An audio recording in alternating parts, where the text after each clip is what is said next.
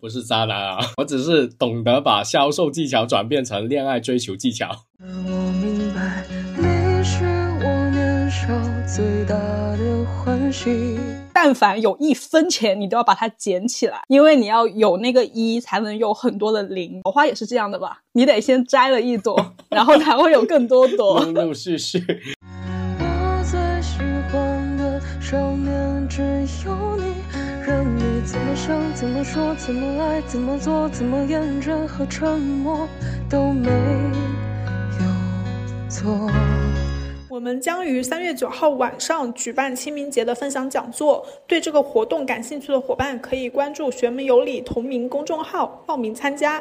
玄门有礼基础风水班与夏季紫薇斗数清授班目前正在火热招生中，对课程感兴趣的伙伴可以添加易曼的微信“易曼零四幺七”了解更多。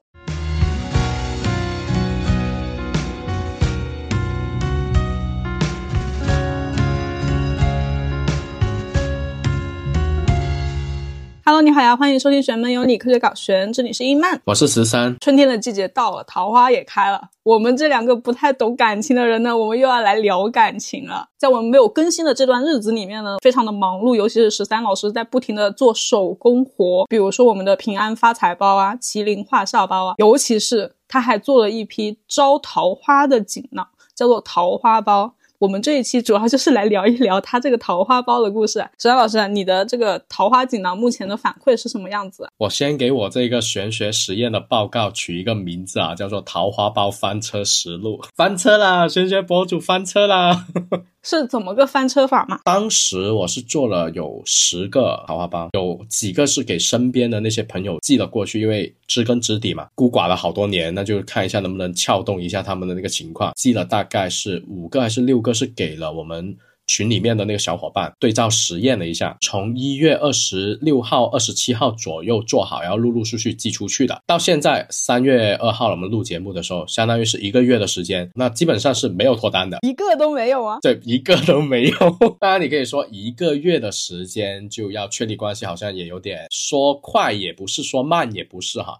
那当然，这过程当中如果。仅仅只有这一个结论的话呢，那确实有点粗暴。那我们可以来细数一下，到底发生了什么事哈。第一个就是我们的雄鹰般的女人凯西啊，她拿到桃花包之后，那天下班在他们公司楼下还是他家的楼下，就遇到了一个帅哥，因为他当时受了伤，就坐着轮椅，说要给他去推轮椅。结果呢，他这个人居然脑海里面只有说我怎么样才可以把我的轮椅推得更加的顺畅，非常直接的说了一句不用。就把人家那个男的给拒绝了。我当时心里面想说这是什么回事啊？心里面想的是怎么样自力更生，而不是怎么样去把这个桃花给激活。这个是当时第一天的一个反馈，就很快嘛。这个我的印象特别深。那天刚好是在上课，然后师傅教了我们五鬼运财技法。师傅说，你布完这个阵之后呢，你就要出门去遛弯，不管干什么，你可以去买东西，可以去你的小区里面或者去外面马路上去走路。但是你要记住，但凡有一分钱，你都要把它捡。起来，因为你要有那个一，才能有很多的零，你的财才能进得来。刚刚说完这件事情，晚上我就看你们在聊凯西的这个事情，我就觉得，嗯，应该桃花也是这样的吧？你得先摘了一朵，然后才会有更多朵。陆陆续续，结果他就直接亲手的把自己那个苗头给掐死了。那当然，他后面给我的反馈就是，呃，人缘方面是有改善的。本来是觉得自己身边男生可能会比较弱一点吧，异性缘。但是从那之后确实是有改变，但是到目前为止，她依然是那个展翅遨游的女人。第二个的话就是微娘，她当时收到桃花包之后，好像是两天还是三天，就跟我讲说，突然间她的同事都在不停的对她很好，就又请她喝奶茶，又请她吃饭，而且是那种晚上下了班之后约饭的那种局。一个月的时间里面，她说基本上很明显的就。特别多人请他吃饭，但也仅仅到这里了，没有其他的东西。不是请他吃饭干什么嘛？没有。我也我也很想，我没问，我没问说你到底你们吃饭的时候聊的是人生还是哲学吗？你就不能聊一下情情爱爱吗？我问他，我说你平时会不会很宅？他说超级宅，所以好吧，那我也只能是就又来了一个反转案例。另外的小伙伴就是飞阿飞，他的话呢是，他跟我说。收了桃桃花包之后，他有一天就随手发了一条抖音，发了一条抖音之后，他没管嘛，然后隔了一周之后，他再打开，他就发现里面有几十条的那个回复。就全是那种美女你好啊，能不能认识一下啊？美女，我特别的在意你，就等等很油腻的那种评论。他说这是以前从来没有过的，他以前也如常发过这一些视频，或者说呃他的一个 vlog 的那些。但从来没收到过这些信息。他当时给我这个反馈是拿到桃花包之后的一个礼拜，昨天又去找他，我就问他说。一个月过去了，有什么感受？他就跟我说，从线上的那个波涛汹涌转移到了线下，就是他身边有很多的长辈在给他介绍相亲对象。嗯，真不错。就不单只是长辈了，他朋友也在给他介绍。但是呢，我问他说，那为什么你不给我喜报？你为什么不给我说你的这些开心的事情？他说不好意思，因为他工作很忙，而且他最近又生病了，所 以就完全把这个事情给搁置了。就有一种天啊，就这一个实验就没有一个人是能胜。顺利的吗？为什么一个就光吃饭又很宅又不聊下去，一个就是明明有人主动示好，他就说我可以靠自己，然后现在来了一个那么多的，你又跟我讲说我生病了，我要努力工作，那当时候他们为什么要找我去买这个东西啊？我后面就跟阿飞我说啊，没关系，这个桃花包的话应该还能撑一年哈，就撑得住一年。那我想，一年有十二个月，总有一个月份你是色心会起的，对吧？你的春心会动，你的色念会起来。那到时候你记得，你要先把现在的鱼给先养好，不要追星哦，不要追星，到时候就可以做那个捕鱼高手。阿宝的话，他男生哈，然后他就拿了桃花包之后呢，他算是这几个人里面用的最狠的了，就除了。在床头挂这个东西以外，他还加了一个香薰在旁边，疯狂的吹动那边的气，把那个桃花包的气往自己床头去吹，效果也很明显。就是我已经在朋友圈里面疯狂看到他在不断的点赞很多的美女听友们，就很明显嘛，就是有很多人施加了他嘛。德宝就是努力水群所得，这人家应该的。对，德经理哈，不愧是你哈。但据我所知的话，也是没有，他有更大的收获。对他有更大的收获哈，但是啊，也是女性人员啊，女性人员给予他的一个收获啊，特别的棒。总结起来之后的话，我会觉得说法器不敌天命吧，道具再厉害也敌不过你的命，你不想就是不想。那当然发出去的十个包里面的话，其实有一个的情况挺好，就是小狗，小狗它拿到了那个包之后，那天他给我发了一个 PDF 的文档。小狗甜心，你可以叫它甜心，好吧？甜心他拿到那个包之后，我那天问他，我说。怎么样？有没有什么信息反馈给我？然后他发了一个 PDF 给我，PDF 里面是精确到每一天新出现的男人在什么地点发生了什么事情，两页还是三页 就写满了。哦，来自桃花的烦恼，就是他说很多，而且质量还不错。他是随时是那种想脱单就可以脱单的阶段，十个出去了，他是那个用的最好的那个。结果用的最好的那一个，他跟我说：“我我想脱单就脱单，但是我现在不想哦，真的，就我有点嗯，不知道怎么说话好，就还可以再等待一下更好的运势。这个东西越等就越差哈，就好的数据应该要把握住嘛，不要那么贪心嘛。所以总的来说，我会觉得。”通过这么多小伙伴的一个反馈啊，人缘有变好，异性缘有变好，这个是很明确的，就大家的一个共性都是在这里的。第二个很奇妙的共性是什么？就是其中有几位女生。他们的反馈里面是多了一条信息，我觉得是特别奇妙，就是他们说用桃花包的这一个月会觉得自己特别的精致，就很重视自己要变美这个事情。男士可能就不管了哈，就不知道。非主要是一直都很漂亮啊，所以就没得说。那另外有几位女孩子，她们说感觉自己有比以前更加的重视外表、重视护肤保养等等的一些行为习惯，而且是有确实在变好。说我。在想这个是不是护肤包啊？可能会有一种心理，就是我不知道什么时候会接触到新的人，所以我要让我自己时时刻刻都是相对比较好的状态。那像平常的时候，可能去上班的时候从来都不会化妆，就涂个口红、画个眉毛就 OK 了。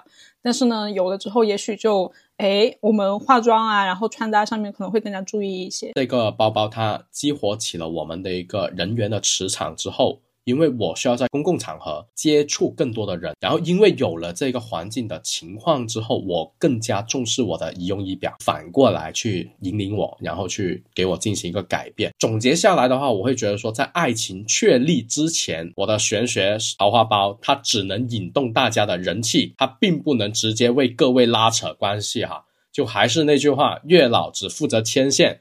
他不会下春药的，史丹老师可以，我，对，鳄鱼血是吧？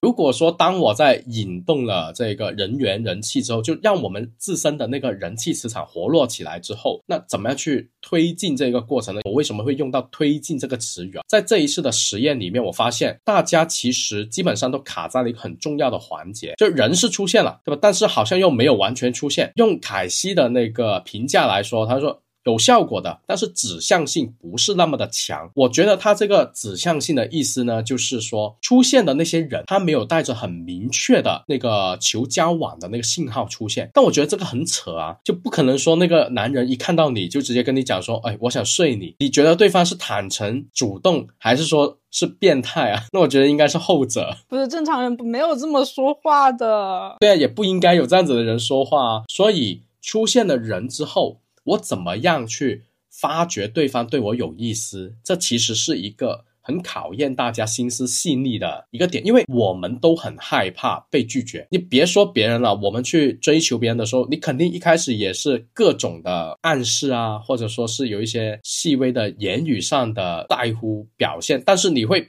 表现的自己跟他是朋友，你不会把自己的那个意图暴露的那么的明显啊。你追人家的时候都是这样子，那真的吗？现在桃花包引来的人。就大部分吧，你是这样是不是？我是啊，我起码我是，你不是对不对？我不是，你就是一上来说睡我 睡我，我没有这么这么那个，至少我对你有好感的这个信号是可以放出来的。我想跟你一起去这个地方吃饭，我想跟你去看这部电影，你要不要一起来？就是很爽快的答应我，你来了好，我知道你对我也有好感，你拒绝了算了，没有下一回了，我找别人。哎，等一下，等一下，有问题，有问题，有问题。我想跟你去吃个饭，我想一起跟你去。看场电影，可能这个东西在我看来，它不意味着你想追求我，这都不算啊！这为什么是算？这不是很正常的吗？不正常，就朋友之间？No，没有朋友，男女之间没有朋友，不好意思。好吧，哦，所以问题就在这里哦。所以我们对吃饭看电影这件事情是有一些不同的看法的。因为我会跟我的朋友单独去吃饭是很正常的。朋友的定义是我们是有共同去做一些事情，我们建立了某一些比较。哎，明确的关系，对吧？就比如说同事啊，或者说朋友啊，同事啊，对啊。对不起，我没有对朋友下过手，所以我不太清楚。所以我们为什么要聊这一期节目？没关系啊，抛砖引玉，希望大家听到这里之后的话，哎，你们就知道这是第一个可以讨论的点。到底怎么样去定义好感，或者说怎么样去察觉这个人是喜欢我的？可以在评论区咱们聊一下哈，就怎么去识别。就现在人是多了，那我也相信，在桃花包拿了之后，有那么多人出现，肯定是有机会的，肯定是有发展机会的。可是呢，我们会有很多的听友小伙伴，他们对于玄学桃花这个事情会更加的苛刻，或者说更加的。期待值会很高，就是我一拿到手，应该就是直接天上掉下一个男人过来，他就说我是你的真命天子，赶紧跟我一起去天涯海角。他们可能会抱有这么的一种希望啊，或者说，那当然这个描述会夸张很多，就意思是会更加明确一点，一上来就跟你说啊，我喜欢你。但不可能嘛？我觉得真的不可能，只是引动了我们的人气磁场。所以在这一个环节之后，我到底怎么样继续去推进这个事情发生，很重要了。这也是为什么今天会做这一期节目的一个原因。桃花包有用，但是没办法脱单。那我不是在撇清责任，不是说。哎，这是你们的问题啊，不是啊，没有，从来没有这样子想过。听你前面聊了很多的反馈之后，我觉得就是有这个啊，我们默认的桃花包，它应该是一个可以帮我催动我的桃花来，然后我们建立关系，这个桃花包它才算是充分发挥了它的效果。所以我们才需要其他的手段跟技巧嘛。因为你想，我们在紫微斗数命盘上面去看桃花的时候，是不是也会说桃花也是人气？我们从来没有直接把桃花定义成婚姻这个事情。或者说没有把桃花定义成夫妻这个事情，所以它其实只是引动的人气。那你现在人气有了，你想把人气转变成你的伴侣，转变成你的。呃，明确的感情关系的话，那应该是需要其他的东西去做的，而不是单靠一个包包，它就可以。除非那个包是爱马仕。所以现在我们做这一期节目，就是为了要补救这个事情啊。就那几位听节目的小伙伴啊，当你的人气活络了起来之后，我们需要的就是下一步去把这个人把它给转化成我们的身边人。应该怎么样去主动？怎么样去做这个东西的方法论？因为有很多人他们会认为主动呢就是直球冲击，对吧？我直接。表达我心中所想。我们有很多人在谈恋爱，或者说给对方恋爱建议的时候，不都是说，哎，你要主动一点啊，你要直球啊，你要直接说出你想的呀。但我觉得好多朋友他这里其实是有误解。所谓的直球冲击，不是说一上来就说来呀来呀，快点来获取我啊，快点来把我捕获啊，我就是皮卡丘啊，你赶紧把你的精灵球扔过来啊，我就马上钻进去啊。这个不是啊，这是疯狂的行为，这不是一个铺垫的行为啊。所谓的主动是指我要先去铺垫很多的事情，有了这个铺垫之后，会让我跟你确立关系的时候变得更加的顺其自然。在那个可以确立关系的时候，我再直接的说。但是你不可能说一上来就直接说，前面还是得先搞很多花样。郑老师，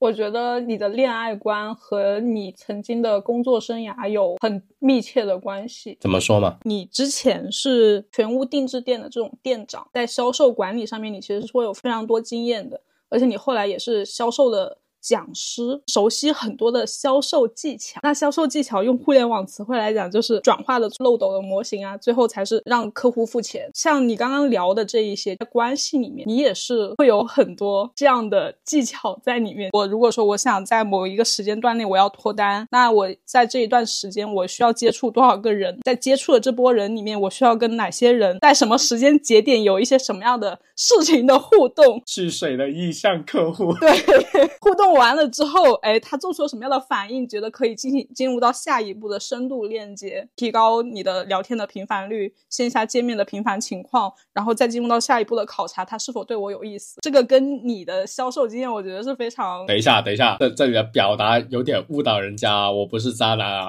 我只是懂得把销售技巧转变成恋爱追求技巧。我从来没有谈过这样的恋爱。怎么说嘛？你认为的铺垫是什么？可能要有一段比较长的接触时间，所以你谈的恋爱就是很快啊，第一天认识，第三天就确立关系嘛。在这一段时间里面，刚刚领完证，所以呢，就可以稍稍的来聊一下这个话题。他是我领导的朋友，然后我领导出去玩，他带上了我，我跟他认识，但是呢，我们。啊，有很长的一段时间是没有加过微信的。我从来没有想过这一段事情，因为我们的年纪还是相差的稍微大一点点，所以我很害怕说，我谈了个恋爱，然后我工作丢了，就很尴尬。直到了三个月之后，他加了我的微信，他主动了一两步，我觉得哦有机会，然后我就跟他说，我说，哎，要不要出来看个电影？我觉得那部电影挺好看的。他说啊，没看过。然后我就说，我说啊，那我陪你看啊。他说好，然后没几天我们就确定关系了，就是很简单的事情。是啊，那有多少个人能像你们这样子吗？杀破狼的姐妹可能大部分都是这样吧。不要铺垫，铺垫太久感觉没有了。可以说不铺垫太久，但是不可以没有铺垫啊。我觉得你出去看电影，你出去吃饭，平时的一个微信上的聊天，这本身就是一个铺垫的行为。我刚才已经说了嘛，主动不是让你说一加完微信马上说我爱你啊，是加完微信之后，你肯定要怎么样先去做第一步。怎么样去聊？怎么样去把对方给一个暗示给他，然后揣摩他的心意嘛？啊，你看日月人的那个琐碎又来了，没有揣摩，你拒绝了我一次就没有下一回了啊！所以在整一个的过程里面，我觉得谈恋爱其实真的跟销售我觉得很像，因为你说做销售，他最需要清晰的就是知道自己的目标，他的目标不是介绍产品，他的目标是为了要成交。所以你如果说要去谈恋爱，你的目标应该是要跟对方确立关系啊，你不是在跟对方聊天哇，我跟。他聊得好开心，然后就一整晚在那里睡不着，就开始畅想自己以后要跟他生多少个孩子。这就是很典型的，我在卖产品的时候一直沉浸在自己介绍产品的那个过程里面，然后就畅想客户已经被我打动到怎么怎么样，待会他就给我说加钱加钱，我要这个我要那个，这肯定是不对的，而是应该要主动的明确啊，我就是为了要成交，我要探索出你想给钱。你想跟我确定关系的这个意图、这个信息，不然的话就会很浪费时间，然后就会慢慢的把热情给消磨掉。在这里的话，就要 Q 一下我们的兔子同学。我发现我这一个月不知道是不是天同路哦，天同路，然后文昌科之后的话，就很喜欢给别人建议，再加上一个连真化忌之后，就特别的新招，那种皇帝不急太监急。看到身边那些，你看十个桃花包发出去了，整天在那里担心人家那个终身大事，兔子又没有要桃花包，我又偏偏在跟他讲，你应。该怎么样去追你那个男的？一直陷入了这一个很焦虑的情绪里面。每次看你们聊天记录，我都会露出姨母笑啊！对，可以在这里给大家分享一下那个，就刚才说了嘛，有人气来了之后，如果现在你想跟这个人去进一步的聊天，进一步的去获得好感，那有没有一些方法跟技巧可以分享给我心得哈？就这一些分享的话呢，有一些跟玄学有关，有一些可能就是单纯的销售技巧的总结。如果你要追求别人啊，你要追求别人，你可以当做是一期桃花型的节目；如果你是销售呢，可以当做是聆听我们优秀的销售培训导师的课程了。来，我们完了完了。我觉得啊，首先现在跟对方的一个接触，无非就是微信跟实际上的一个见面嘛，那就是线上跟线下。咱们可以先说一下线上的做法，常常面临的一个最大的难题就是我应该怎么样去跟对方聊天，有什么话题可以聊？恋爱关系里面，或者说放在暧昧期之前的这一种互相来激活这个关系的这个阶段的时候的话，我最常用的就是现在是大数据的时代啊，我就去洗劫短视频领域的内容就好了，我的视频号、抖音等等的，我可以直接转发给他的微信去看。我看到什么我就转给他，他点开了之后，我还要引导他去点那个红心，然后做那个评论。为什么？我要去洗劫他的那个短视频的内容，我要让他的那个手机里面的磁场跟我的手机的磁场是一样的，他以后看到的东西跟我看到的东西是一样的。那这样子一来的话，我们之间的那个共同话题就会越来越多，我们接触到的信息也会越来越多。而且除了视频号，你说啊，他很少用视频号，他很少看。很少看抖音，没关系，咱们还有小红书跟微博，我可以在小红书跟微博里面去 Q 他，就 at 他的那个 ID 嘛，在评论区里面去 at 他的那个 ID 之后的话呢，就有点像是每天给我的领导去发一个简报，摘录今天的新闻故事。我之前追女朋友的时候是这样子的，直接在小红书看到一些有趣的东西，就在那个评论区 at 他的名字，然后就说这是今天为你摘录的笑话，这是今天为你精心挑选的笑话。今天精心为你挑选最有价值的笑话，就等等的这一些评论，有的时候是十条笑话里面安插一两条跟暧昧有关系的信息。哦，你好小心机就藏在这里哈，这个是人为建造信息茧房，我要让它困在这一个信息的牢笼里面哈，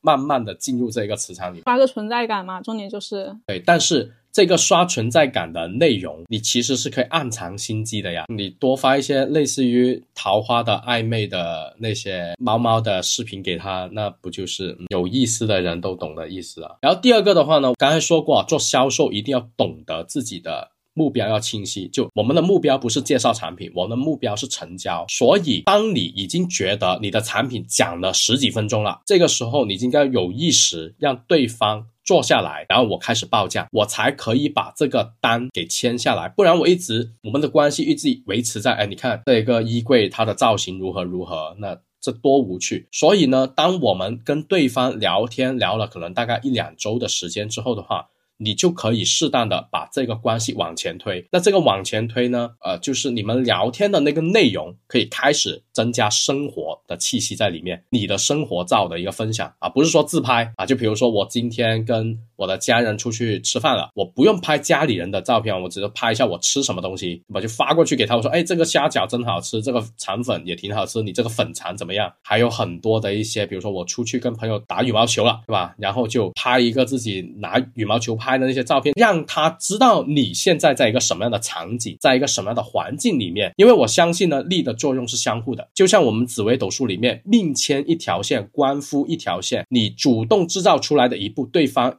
多少会有所改变，就看谁做出了这一个分享而已。那现在我们既然要主动嘛，那就我们来做这一个这一步咯。当我做出了这个生活照的分享之后的话，其实对方不知觉之间也会去做。如果他没做，没关系，你要求他做嘛，你就问嘛，哎，你你现在在干嘛？他说他在吃饭，哎，能不能拍一下给我看，一下是好不好吃啊？我到到时候再过去。类似这些话，逼他习惯，那人是要训练出来的。可是，如果一个人他真的对你有意思，他很难克制自己跟你分享他的生活，那就很好啊，双方就可以双向奔赴啊。我们现在说的不是那种木头人吗？木头人，我要学会去调教他呀。最后第三个小建议的话，那就是针对我们紫薇斗数班的小伙伴啊，听到这里你们就知道了，会有更多的玩法，就是因为你们会看流月跟流日了，你可以在一开始一到两周的时间里面，先观察对方的。生活。他们的情况，然后你把他生活里面的运势放到他的命盘里面去找准他命盘的符号，你就知道他最近的运势走势会怎么样，然后提前做计划。比如这个是真实案例啊，就之前前几年的时候呢，我有一个小伙伴，他找到了我，他就跟我说想喜欢的一个女孩子，然后我当时也不知道为什么，他就把人家女孩子的八字真的搞到手了，然后就让我起了个盘，然后说，哎，你这个女生的话，下个月在工作上会有比较不顺的。一个情况出现，你到时候如果想追求他的话，你可以多跟他聊一聊工作。聊工作的时候呢，你记得你要站在他那边，先把你的大道理给抛开，不管什么样，先站到他那边，然后跟他一起去骂他的领导。你要把自己当成什么？就是电视剧里面。总是在下雨天准时出现的那个男人啊！你看，你有这样子的一个形象跟时机出现的话，那我觉得很能够在对方啊那个心底里面就留下了一个很深刻的印记了。当然，没有对方的八字没关系啊，你们会起子占嘛？那对方来找你的时候，先起一个子占看一下情况，这也是一个把玄学技法应用在日常生活里面啊，我们就可以更加好的指导生活。老师，你刚刚说的这两个，一个是看流月，然后一个是起子占盘去。去解盘，这一个对于我们紫薇班的朋友其实是比较适用的，因为我们都有教这些东西。但是，就是如果只是我们的普通听友呢，从一个稍稍简单的角度，我们切入一下。如果是我们普通的小伙伴的话，那我觉得想在玄学，因为你们不懂玄学的那些符号，那我只能用比较简单的一些方法哈。主要是在线下里面是可以有很多的一些推进的，比如说第一个。最关键或者说最好用的，当某一天你身边的人频繁且多次。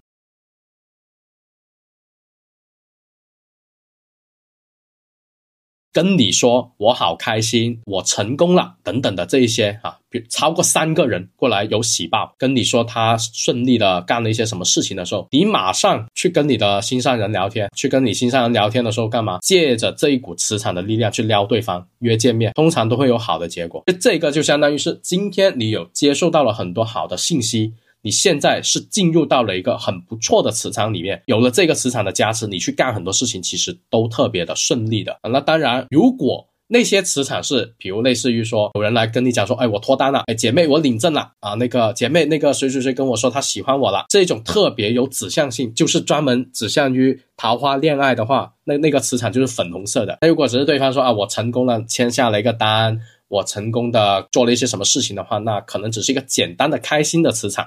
它不能说专门针对你的恋爱这个事情，但是啊，我们就举一反三嘛，就大家可以留意身边，如果某一天突然间卡到了一个 bug 的时候。你就知道哦，我今天适合用这个磁场去干什么事情，所以时刻准备着，一定要有一个，一定要有一个什么呢？就是绝世高手的那个境界，我随时随地都可以拿起武器。那一天我觉得很神奇，就兔子，兔子他那一天在群里面跟我跟我们聊嘛，说说他不知道要不要去约那个男孩子看电影，对吧？啊，还是说不知道要不要约那个男孩子见面？那个时候啊，我在酒店，我告诉你那个事情我真的很难忘，在酒店里面那台电视一直。开着的，但是没声音，就一个画面在那里。突然间，他就自己想起来了啊！想起来之后，想起了什么呢？《大话西游》的一生最爱，一居然就想起来。然后画面上播放的就是夕阳武士跟那个紫霞仙子在那个城头最后的那一幕，在那个城门口那里啊，孙悟空就化身进去了西洋武士那里，走过去去直接吻了紫霞仙子嘛。歌词就是。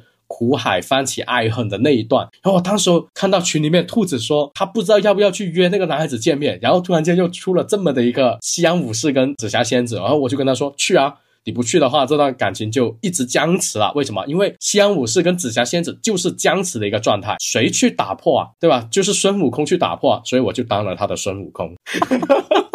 我就说兔子，你赶紧去约他。跟他说了你要去约他之后的话，兔子他不是说了吗？他本来有打算说隔天去看电影，但是呢是跟两个女孩子，就他们一共三个人去买那个电影票。结果不知道为什么他们买的那一场电影是情侣专场，所以就只能买四张。他就只能觉得说这是一个天意，老天爷都让他去约那个男孩子，然后他就去约了嘛。然后结果就很顺利啊。一约就成功了，就所以我觉得先行动嘛，然后不知道我们家兔子到底行不行啊？希望他在评论区跟我们说一下那天晚上看的到底如何啊？我好像看的是惊悚片，很热烈啊，说这个片子很热烈。所以这是第一个小方法，就玄学的方法，就大家一定要懂得，当你身边频繁出现三次，就两到三次那种同类型的信息的时候，其实就意味着你非常适合去干这个事情，然后你就可以借着这一股磁场的力量去干了。然后第二个呢，约会时间怎么挑啊？这个我觉得也是很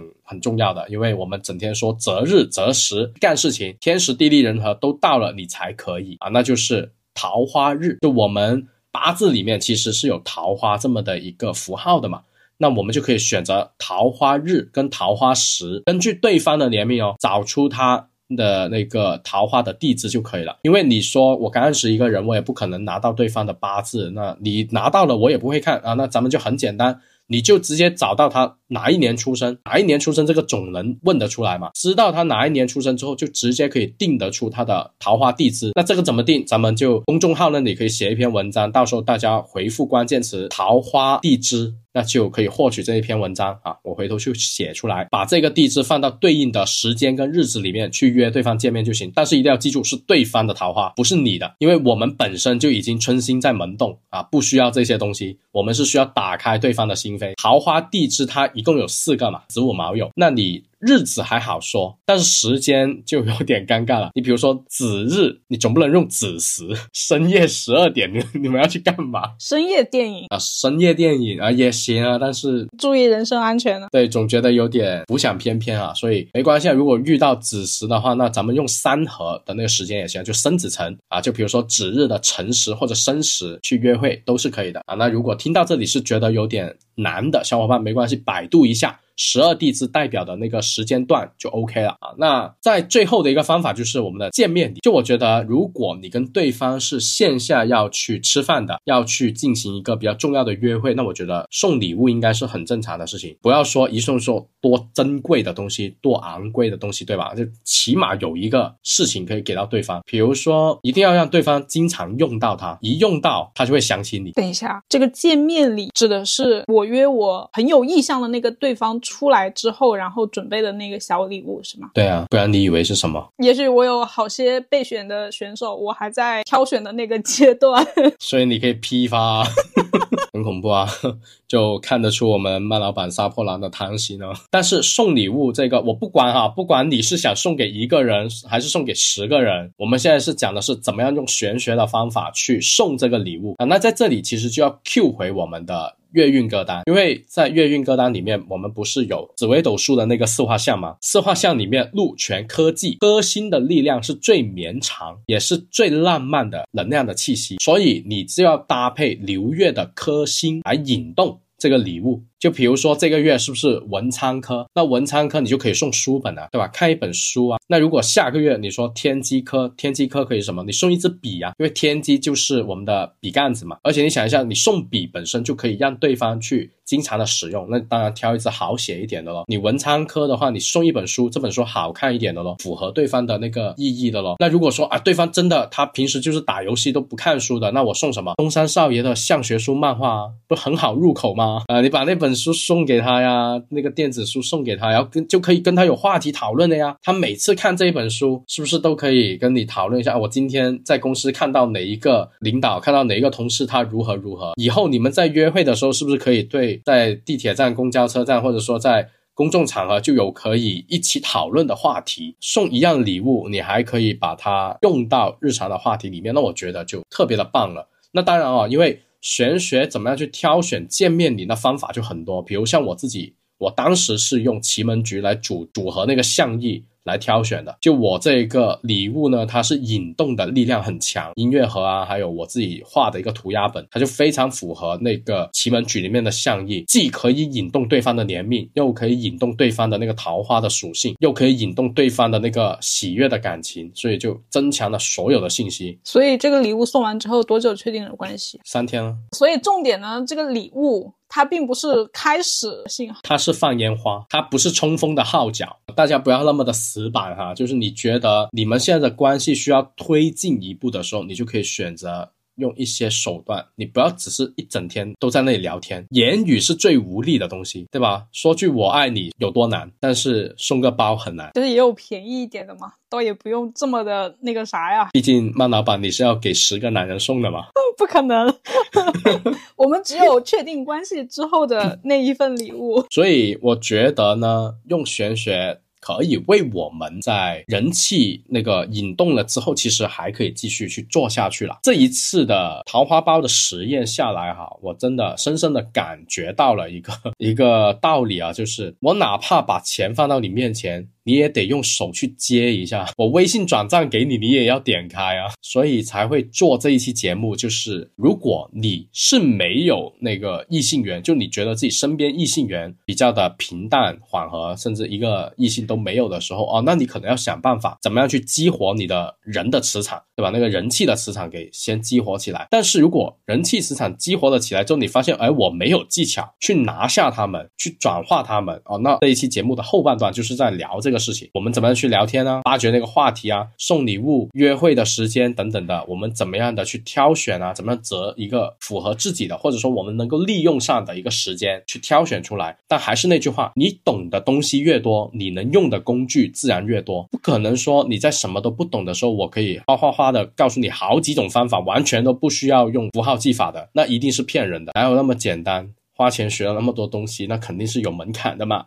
你讲的这个符号技法，我又想起你很早以前发的那篇文章，关于如何活进对方的生活里。这还是需要对方的生辰八字，因为需要生辰八字，然后才能开他的紫微盘嘛。紫微盘呢，除了他的命牵线和官夫线，就是命宫、迁移宫、夫妻宫和官禄宫之外，还有一个很重要的宫位叫做极恶宫，就是关于他的身体啊。生活方式啊，行为习惯，像这一段你也可以展开讲一下。对，因为当时哦，我在学紫薇的时候有过过一个思路，就我在想说，到底怎么样去追求对方？就如果我有对方的八字了，我应该怎么样去追求对方？我怎么样去迎合他，或者说能够讨他的欢心？就当时有这么一种舔狗的思路在，然后就很想找到这个答案。就我当时在想，说我是不是应该要要迎合他的夫妻宫去做呢？但我后来觉得又不是，就或者说成效不是很大。我一上来就做人家的夫妻宫的行为，那也有点挺变态的，就有点像是一上来就说我爱你，对吧？那大家都不认识。那你如果说一上来就做人家的兄弟宫呢，那又好像活成了兄弟一样，很难变成对方的夫妻了，有了一个门槛在那里。那我后面就觉得说，哎，可能在那么多紫微斗数的十二个宫位里面，唯独极恶宫，它是一个挺巧妙的存在。它是一个人的生活方式，是一个人对待生活的态度，以及他的行事风格，他的行为习惯。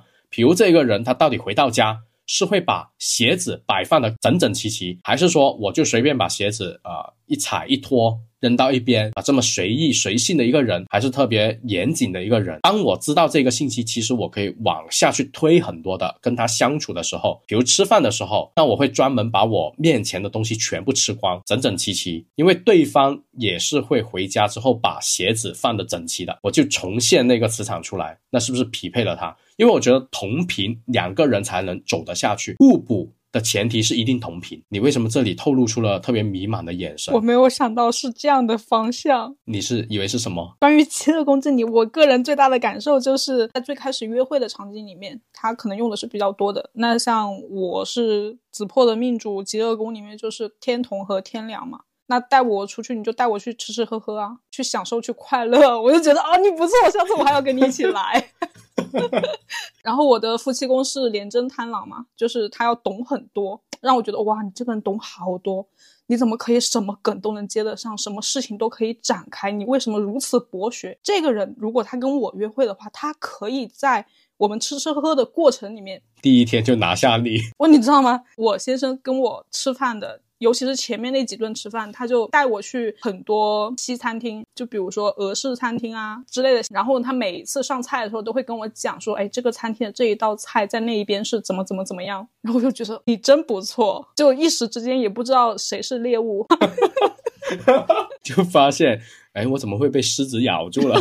就是 我觉得我才是那个狮子才对啊。那可以啊，双向奔赴啊，这很好啊。你说的那一点是对的，就是夫妻宫跟极恶宫嘛，同时会被这个人给引动了嘛。但我刚才说的是，除了引动以外，那你可以有更加具体的一些细腻的同频的习惯。就我主要要表达就是要找出这个同频。那当然，你看完这个盘，你觉得对方不是你喜欢的那种性格，你只是贪图对方的美色，那没得说。那快乐一时是一时啊，你不要想那么多以后嘛。我的身份不允许我说这种话。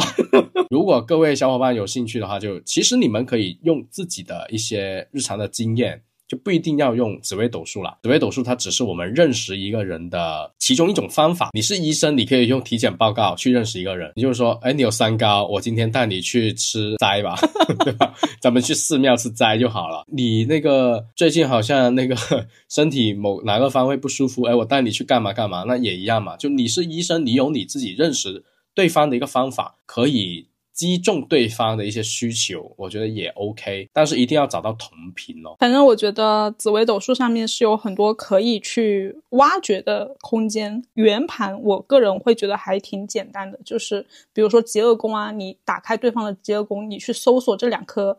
星耀它的意思，就大概就知道适合在什么环境做一些什么样的事情，他会很快乐。本来就是一个认识人的东西，你现在用这个认识人的东西反过来的去作用在人身上，还可以让这个技法更加的有价值，而不是单纯的论了出来就算了啊。不过我们今天也只是提供了一个角度给大家说，哦，原来在玄学的角度里面，我们是。这样子去为我们的小伙伴身边的人去解决这个问题的，就其实做这一期节目的初心也比较搞笑啊，因为我单纯觉得我就想做一个自嘲的节目，就告诉大家，哎，我做了一个桃花包，我失败了，我翻车了。但是在翻车的过程里面的话，我翻得很开心啊，我翻得很有经验总结，然后我就想把这个经验总结拿出来给大家去讲一下，可以看一下各位啊有没有一些评论区嘛，说一下说啊你们对于桃花。对于好感，对于对方是怎么样去追你这个事情，咱们来个定义，见识一下每个人到底是怎么想的。比如像阿曼，他觉得说对方约我出去吃饭，我愿意去，我就觉得可以跟对方有发展的机会。那在我看来是对方约我吃饭，我可能会先问的是谁买单，你买单是吧？好，走 走，我没 我没问题啊。那当然这只是说笑啊，实际上的话，男孩子还是推荐不要这样。我我我只是开个玩笑哈，我在跟别人吃饭的时候，还通常还是我自己主动去买的哈。就我很想了解一下大家到底是怎么想这个问题的，什么叫好感？怎么样确定对方是不是愿意跟我发展？所以，我们这一期的节目可以聊这个评论区的问题内容。从语言风格可以很容易就判断出他的命主星是谁了。我，哎，我发现这个是只有你可以，我是不行。我好像是还没抓得住这个精髓。就杀破狼跟积月同梁，我可以分得很清。但是你说细致到某颗星，可能还对我来说还有点难。啊，我们不需要细致到某颗星啊，你只需要知道人家是开创型的还是保守型的就可以。你那像开创型的，你不要追我，你追我你很掉价的哦，你要放下钩子让我来追你哦。那像保守型的，就是。我就在等待一场入室抢劫的爱情啊！你要过来抢劫我，你赶紧把我绑走。对你不要指望我对你主动啊。那也行，也一样 OK。它有一定的使用门槛，就是你得拿到对方的八字。我一个姐妹呢，她每次跟我吃饭的时候，她可以给我好几个男生的八字，就很好奇。我问，我就问她，我说你为什么能够搞到人家的八字？啊，很简单，我就跟他说，我会一点点占星，我可以用占星的角度帮他看一看。但是我的占星呢，也就只会一些太阳和上升星座，仅此而已。但是我主要想看的是看他的八字。懂了，明白了。就是好像大家对星盘这件事情呢，就觉得它有点神秘。但你一跟别人说我想要你的八字，那就你想干嘛？就换一个词语去让对方放下警惕。对。啊，我们的小伙伴们知道了哈，这个小方法。啊，这一期的话，我们聊了一个比较简单的实验报告啊。那希望各位听完之后的话呢，能够引起你们的一些思考，就是不管是对我们的生活、对我们身边的人、对待感情啊这些东西啊，如果你们是在听的过程里面有一些疑问的话呢，那也可以在评论区告诉我们啊，我们有时间会一一解答。嗯，然后我其实会很想聊关于如何经营好一段感情。在我过去的感情经验里面，就是我从来不会担心说开启一段感情，就我觉得这个事情对我来说是比较简单的。但是我吃的亏都是在后面。我觉得这个得得跟晴姐去问，她好像比较在行。她好像吃的亏比我更多，是吗？没有，我从来没有说过要拿她去当那个正面的案例啊。就通过它去知道说我应该要避开哪些坑。如果大家对这一个。主题比较感兴趣，那我们也可以快马加鞭努力一下。努力一下，努力一下，好呀，那我们今天节目就到这里啦，谢谢大家，拜拜。拜拜。